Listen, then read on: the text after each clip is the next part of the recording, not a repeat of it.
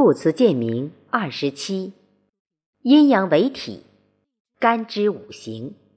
作者：三木炳凤，朗读：贝西。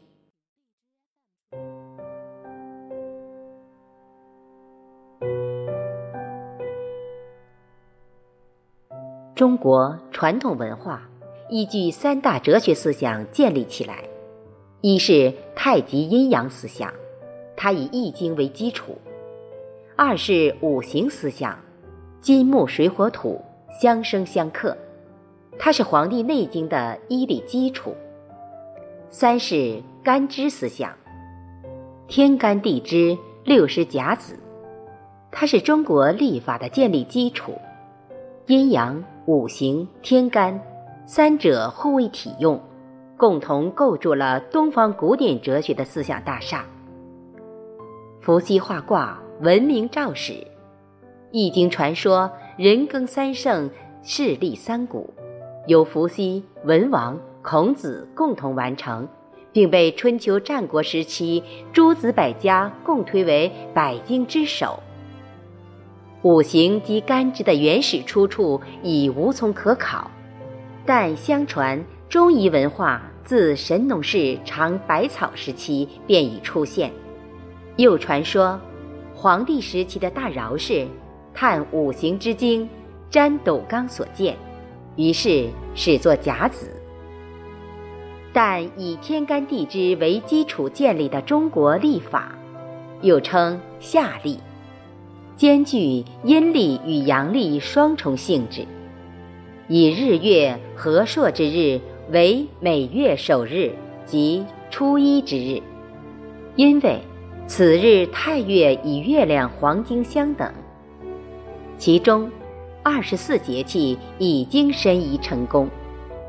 中国历法中六十甲子在人类社会应用中所确定的初始时间，如今依然是个谜。《易经》《黄帝内经》《中国历法》都是中国传统文化的重要组成部分，而今人们只知应用不暇。但不知其所以然了。举目天望，严风鼻窗，阳气隐伏，阴以后生。自然之道，依其天命之序，循环往复，永不止息。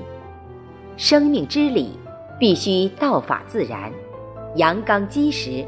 我们要效法天道，天行健，君子以自强不息。阴柔实质，我们当效法坤道，地势坤，君子以厚德载物。然而，天下万象生生息息，并不是非乾即坤，往往是你中有我，我中有你，柔中含刚，刚中携柔，故形成六十四卦象，恒济天渠，昭告天下。天垂之象，圣人则之；天垂之意，圣人法之。人体与天体无别，不过阴阳和合而已。阴阳之气在人体运行，犹如日月星辰之周转，犹如云行雨施之互变。阴阳之气之变化，在宇宙间形成五种存在状态。即金木水火土。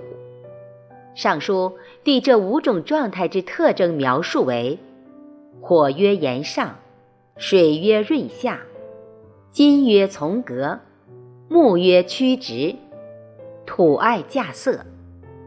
为了正确把握阴阳五行的运行变化规律，古人以甲乙丙丁戊己庚辛壬癸十天干。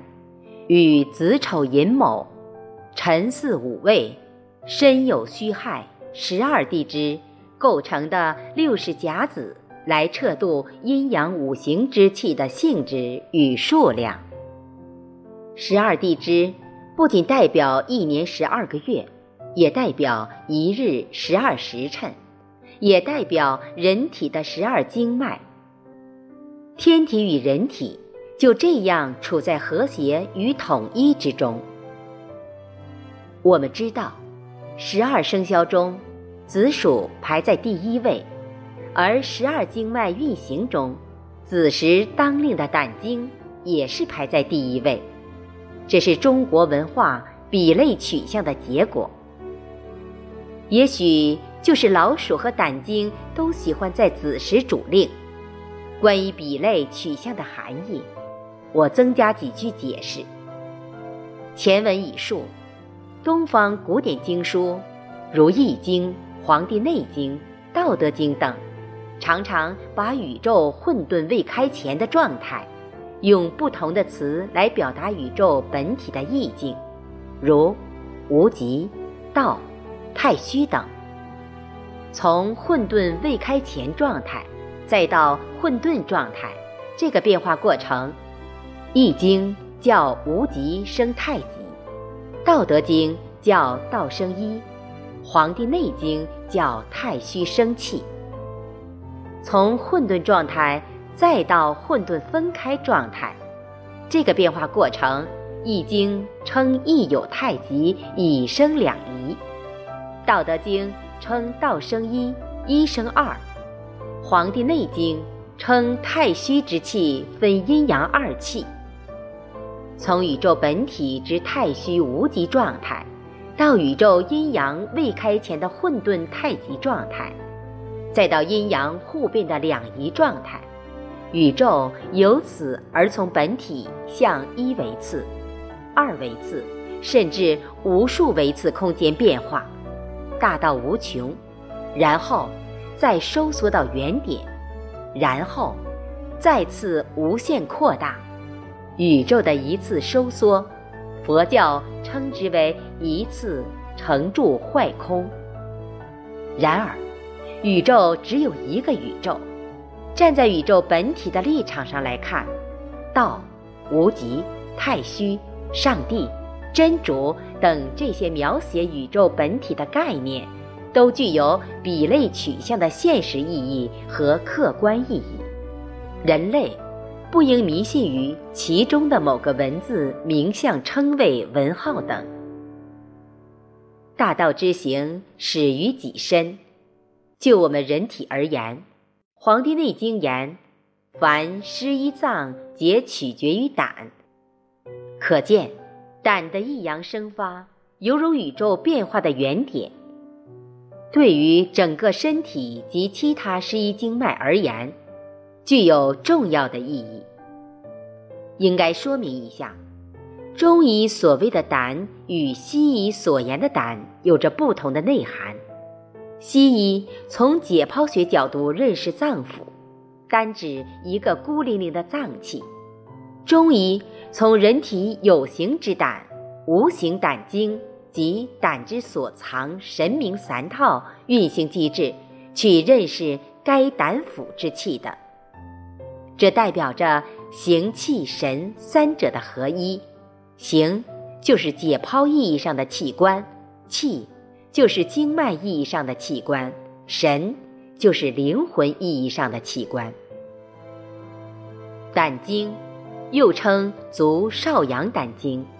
其运行路线图从两眼外侧出发，由耳前上头两侧，在肋部微型运动后走向大腿，沿大腿外中线到足面无名指处，其经属于胆，散落于肝，在脚无名指处，与肝经又称足厥阴肝经相接，此后。又进入早一点到三点肝经当令状态。我们知道一个词叫肝胆相照，胆与肝五行属木，且向表里，胆为表，肝为里。在中医学上，两者犹如一对夫妻，阳木胆主外，阴木肝主内。从精神层面的胆神角度讲。胆气旺盛，则神显于外，表现为一种胆略、胆气的外溢；胆气足，人就具有超凡的决断力。这种决断能力，就是人类灵魂的外现。沿胆经行走路线，所有出现的疼痛都可能是胆经气滞引起的。但从胆的物理意义上讲，胆这个器官就是分泌胆汁，帮助脾胃、小肠等消化水谷，并吸收各类营养。所以，在十二脏腑中，胆仅从器官本身讲，并不算重要。从一元比类取象看，胆经子时当令，相当于六十四卦中的地雷复卦，也代表十一月份的阴极一阳复生。胆木过旺，则易生心火。人会在早上醒来感觉口苦，且胆木旺，则易克脾胃之土，导致食欲不振、胃吐苦水等。对于胆的理解，我们要站在形、气、神三个立场上看待，也就是从脏器、经脉、灵魂三者上去认真对待我们的胆官。不可因胆气之小而轻视之。